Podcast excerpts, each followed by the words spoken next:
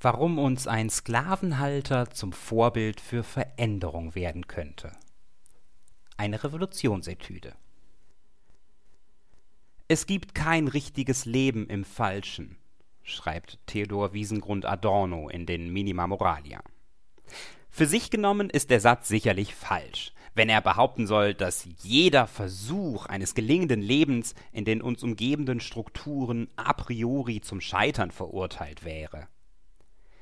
Die US-amerikanische Philosophin Judith Butler verflüssigt daher Adornos Sentenz zu Recht, wenn sie fragt, wie können wir unser eigenes Leben so führen, so dass wir sagen können, wir führen ein gutes Leben in einer Welt, die vielen ein gutes Leben strukturell unmöglich macht. Nun begnügt sich Butler nicht mit der akademischen Reflexion einer idealen Moral. Ihre Analysen fragen immer schon nach dem Veränderungspotenzial in den herrschenden Verhältnissen. Dass wir unser Leben ändern müssen, liegt ja auf der Hand, wenn wir die Katastrophen verhindern wollen, in die wir hineinrennen. Nur, wie soll das möglich sein? Die These, die ich im Folgenden entwickeln und verteidigen möchte, ist denkbar schlicht. Wir müssen das Ändern einfach leben verändernde Praxis und zuvorderst die, die sich aus der Aufforderung motiviert, umzukehren und an das Evangelium zu glauben, deren Gerechtigkeit nach Matthäus weit größer sein soll als die der Pharisäer und Schriftgelehrten unserer Tage, kann ihre wirklich verändernde Kraft nur entfalten, wenn wir sie zur bestimmenden Alltagspraxis unserer Existenz machen. Dabei droht der Anspruch als doppelte Überforderung missverstanden zu werden. Zum einen scheint der praktische Impact Einzelner viel zu gering zu sein angesichts der Übermacht politischer und ökonomischer Strukturen, die über widerständige Praktiken Einzelner im besten Fall kommentarlos hinweggehen und sie die Normativität des Faktischen spüren lassen. Muss nicht erst auf politischer Ebene Veränderung angestoßen werden, damit wir unser Leben danach richten können? Müssen sich nicht erst die Strukturen wandeln, bevor sich eine neue Praxis etablieren kann? Zum anderen scheint der moralische Anspruch des Evangeliums bei näherem Hinsehen zu hoch. Ist die Praxis der Nachfolge Christi erst gelungen?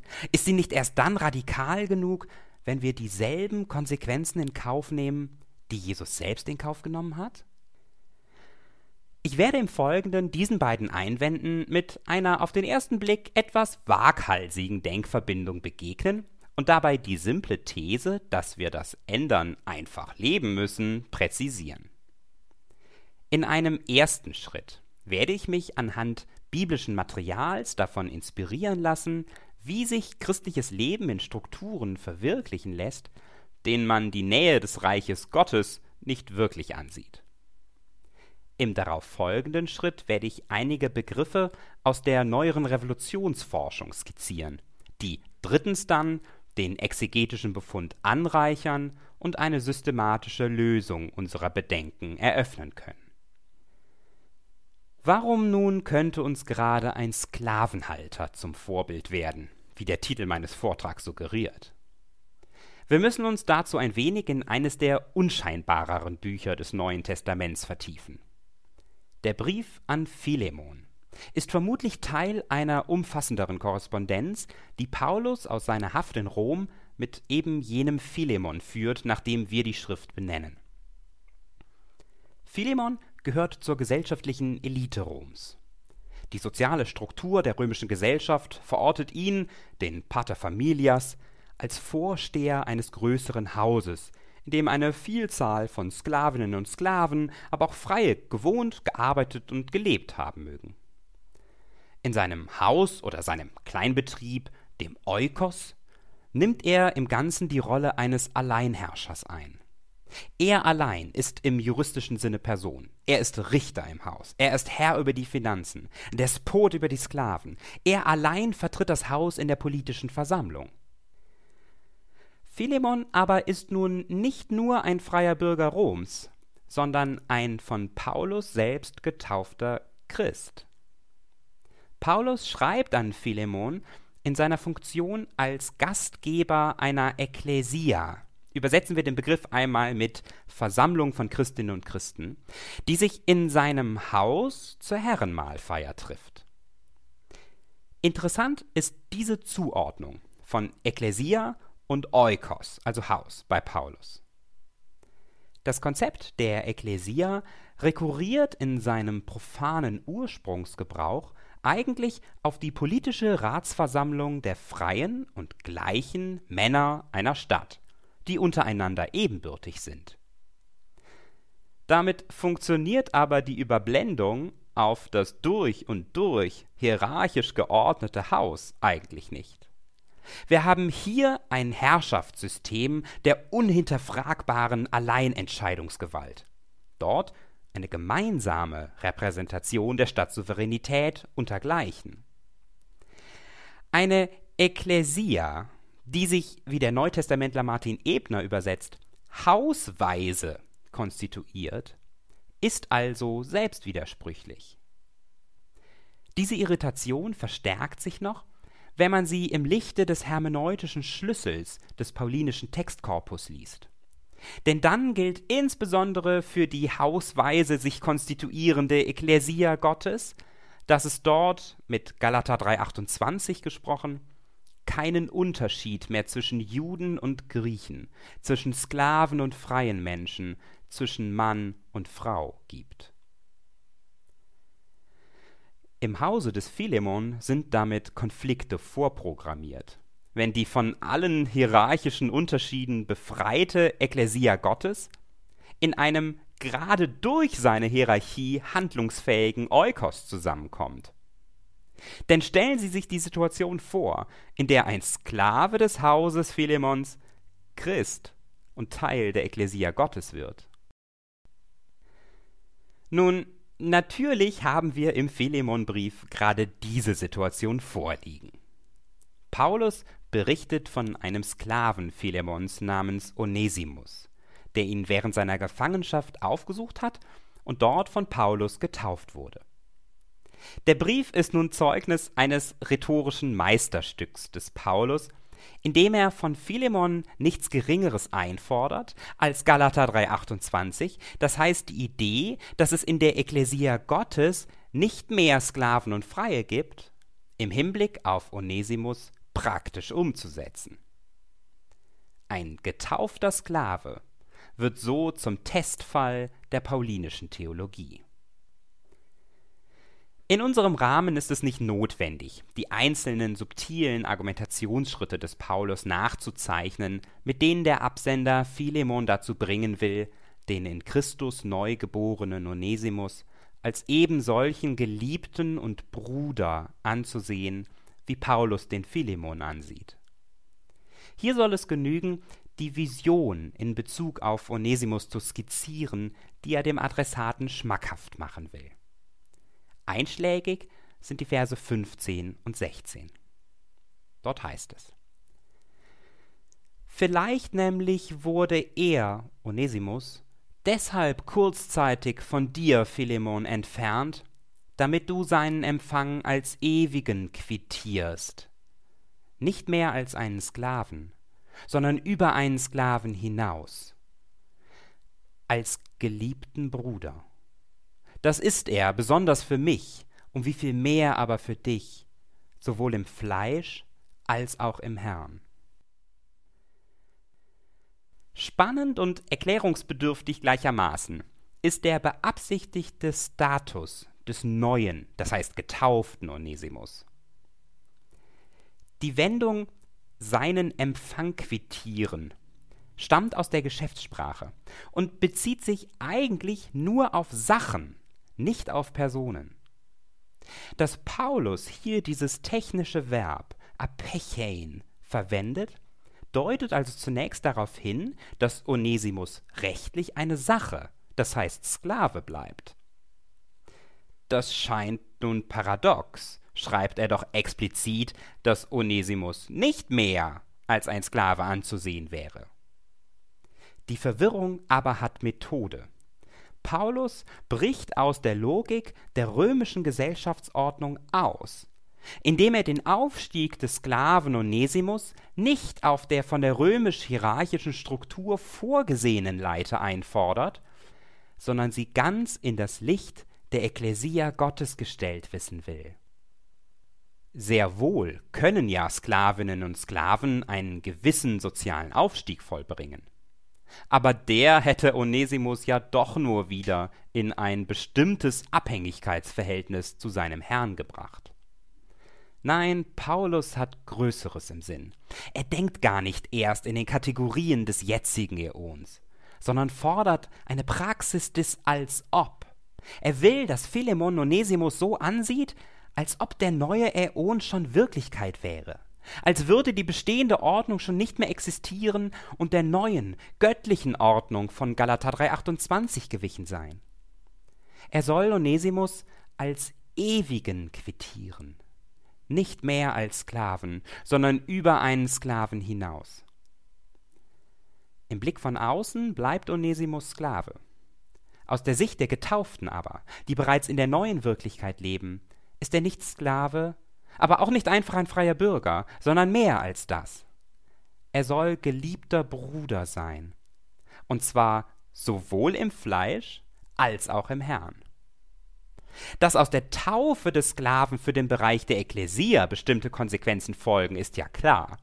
Für Paulus steht an erster Stelle aber Konsequenzen im Fleisch, das heißt in der Alltagswelt des Eukos.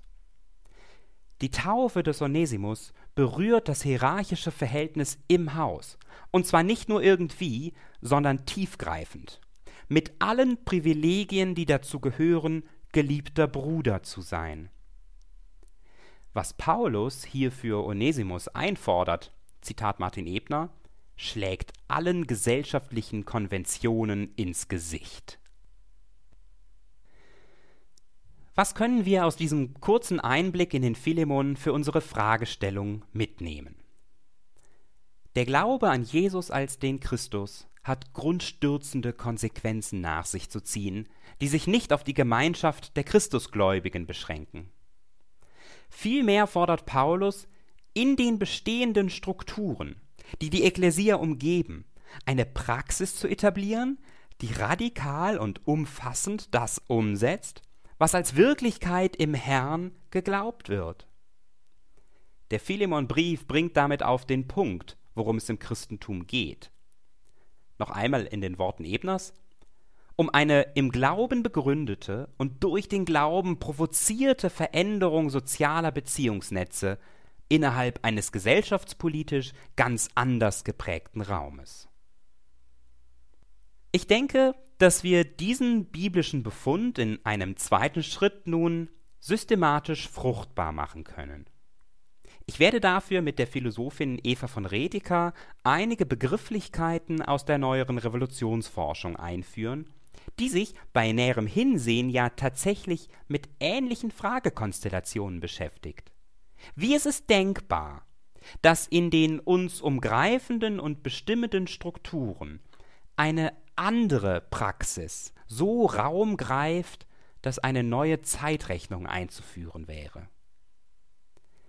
Dass sich Praxis überhaupt radikal wandeln könnte, ist zunächst einmal denkbar unwahrscheinlich, wenn wir uns vor Augen führen, was mit Praxis gemeint sein könnte. Aus einer sozialtheoretischen Perspektive hat Praxis einen enorm trägen und beharrenden Charakter, den wir uns wie einen Kreislauf vorstellen können. Zunächst einmal handeln wir den Großteil unseres sozialen Lebens in und durch Routinen. Das sind Regelsets, die vorgeben, wie eine bestimmte Handlung zu erfolgen hat. Im Erlernen von Praktiken geschieht nichts anderes, als dass sich die Regeln inkorporieren, dass wir also verinnerlichen, was es heißt, eine Praxis zu tun, und zwar dadurch, dass wir sie immer wieder tun. Soziale Praktiken sind also regelgeleitet und wiederholbar. Einzelne Aktionen eines Subjekts, die in kein gängiges und sozial geteiltes Schema einzuordnen sind, können nicht verstanden werden und werden als Handlungen auch nicht verstanden. Judith Butler hat dafür den Begriff der Intelligibilität, der sozialen Verstehbarkeit geprägt. Wenn eine Handlung aber, wie man formulieren könnte, die Konkretion eines Musters in bestimmte Kontexte hinein ist, sind vorbildlose, neue, schlechthin freie, aus dem Nichts geborene Handlungen keine Handlungen. Eva von Redeker schreibt, jede individuelle Handlungsmacht gründet in dem ihr Vorausgegangenen, das ihren jeweiligen Kontext strukturiert. Das heißt, wir handeln so, wie wir handeln, nur deshalb, weil wir in unserem Handeln ein bestimmtes Set an Regeln in einen bestimmten Kontext hinein konkretisieren. Aus Regeln und nur aus Regeln werden Handlungen. Nun liegt die Eigenart von Praxis gerade darin, dass nicht nur Regeln die Handlungen bestimmen, sondern Handlungen als Praxis auf die sie bestimmenden Strukturen zurückwirken. Denn die Regeln, nach denen wir handeln, fallen ja nicht vom Himmel. Gerade im Gegenteil sind diese Bedingungen von Praxis zugleich nichts anderes als der Effekt, das Produkt eben jener wiederholten, regelgeleiteten Praxis. Das heißt nun aber nichts anderes, als dass wir im wiederholten Tun bestimmter Handlungen das Das und das Wie unseres Tuns performativ zur Regel machen. Im Gelingen einer verstehbaren Praxis wirkt diese, so Redeker, auch auf die sie fundierende Struktur zurück.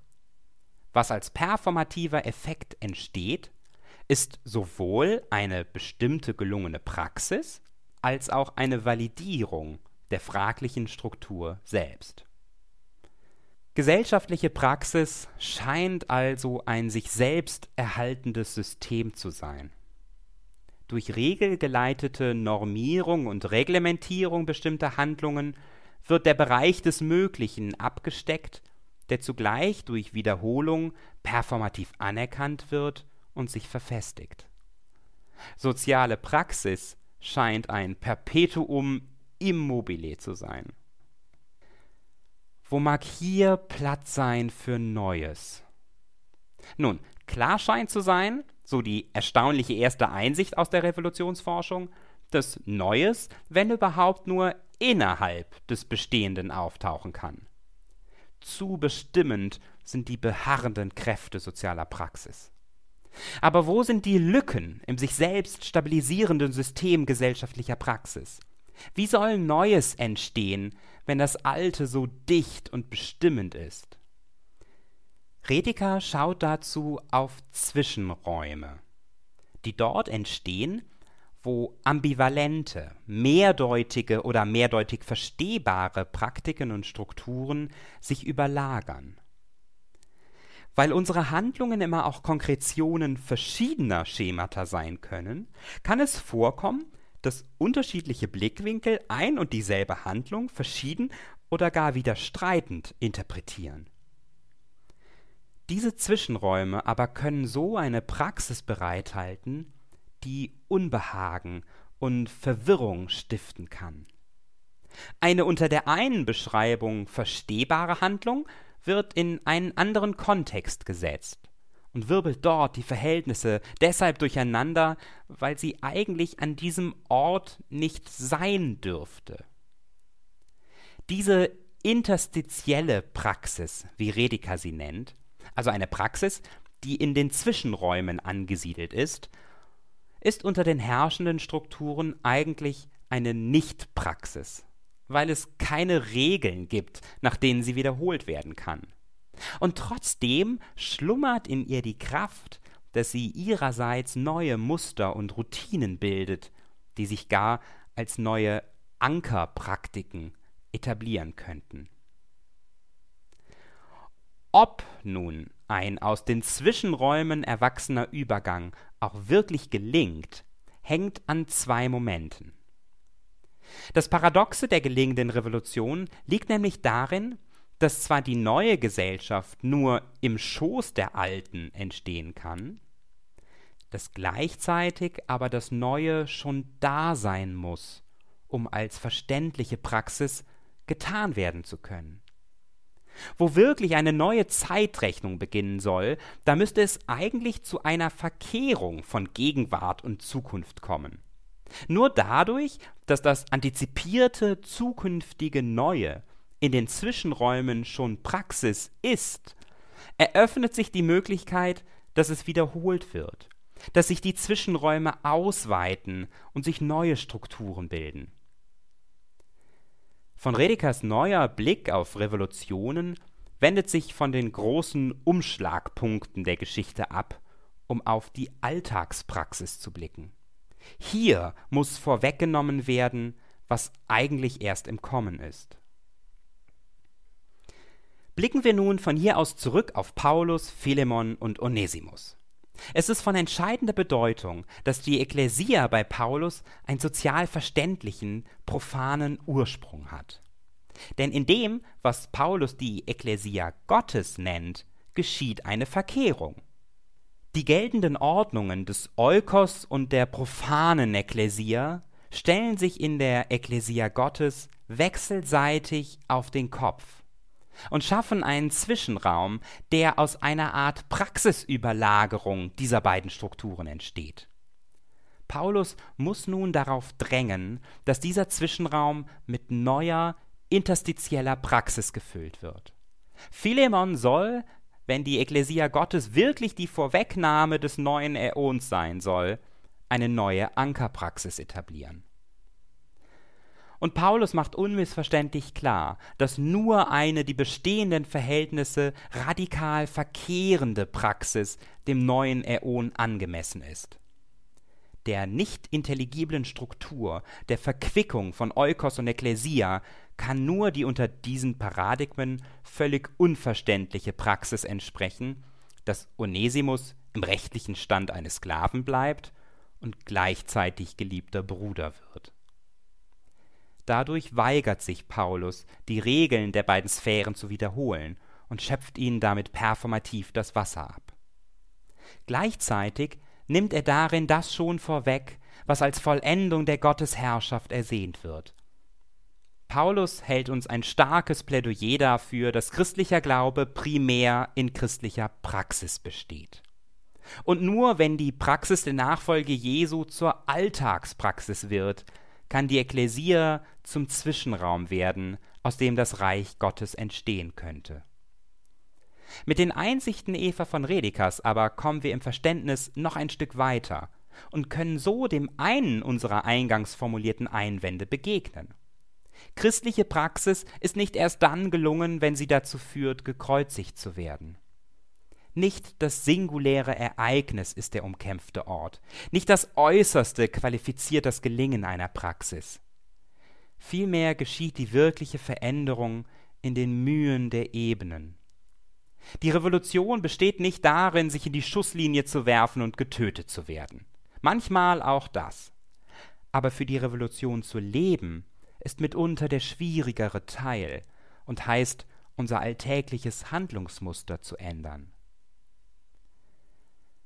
Braucht es dafür erst einen geordnet angeordneten Wandel der Strukturen? Das war ja der andere unserer Einwände. Paulus baut auf eine Veränderung, die sich bottom-up durchsetzt. Dass die Strukturen nachziehen, wenn erst eine neue Praxis Raum gegriffen hat. Welche Veränderung inhaltlich zu leben ist, steht noch auf einem anderen Blatt. Klar dürfte sowohl vom normativen Revolutionsbegriff von Redekers wie vom paulinischen Ekklesia-Begriff sein, dass sie auf eine emanzipatorische Praxis abzielen. Wie diese konkret aussieht, ist auszuhandeln. Beiden gemein ist, dass Praxis getan werden muss, um die angezielte Veränderung zu realisieren. Also lebe die Veränderung.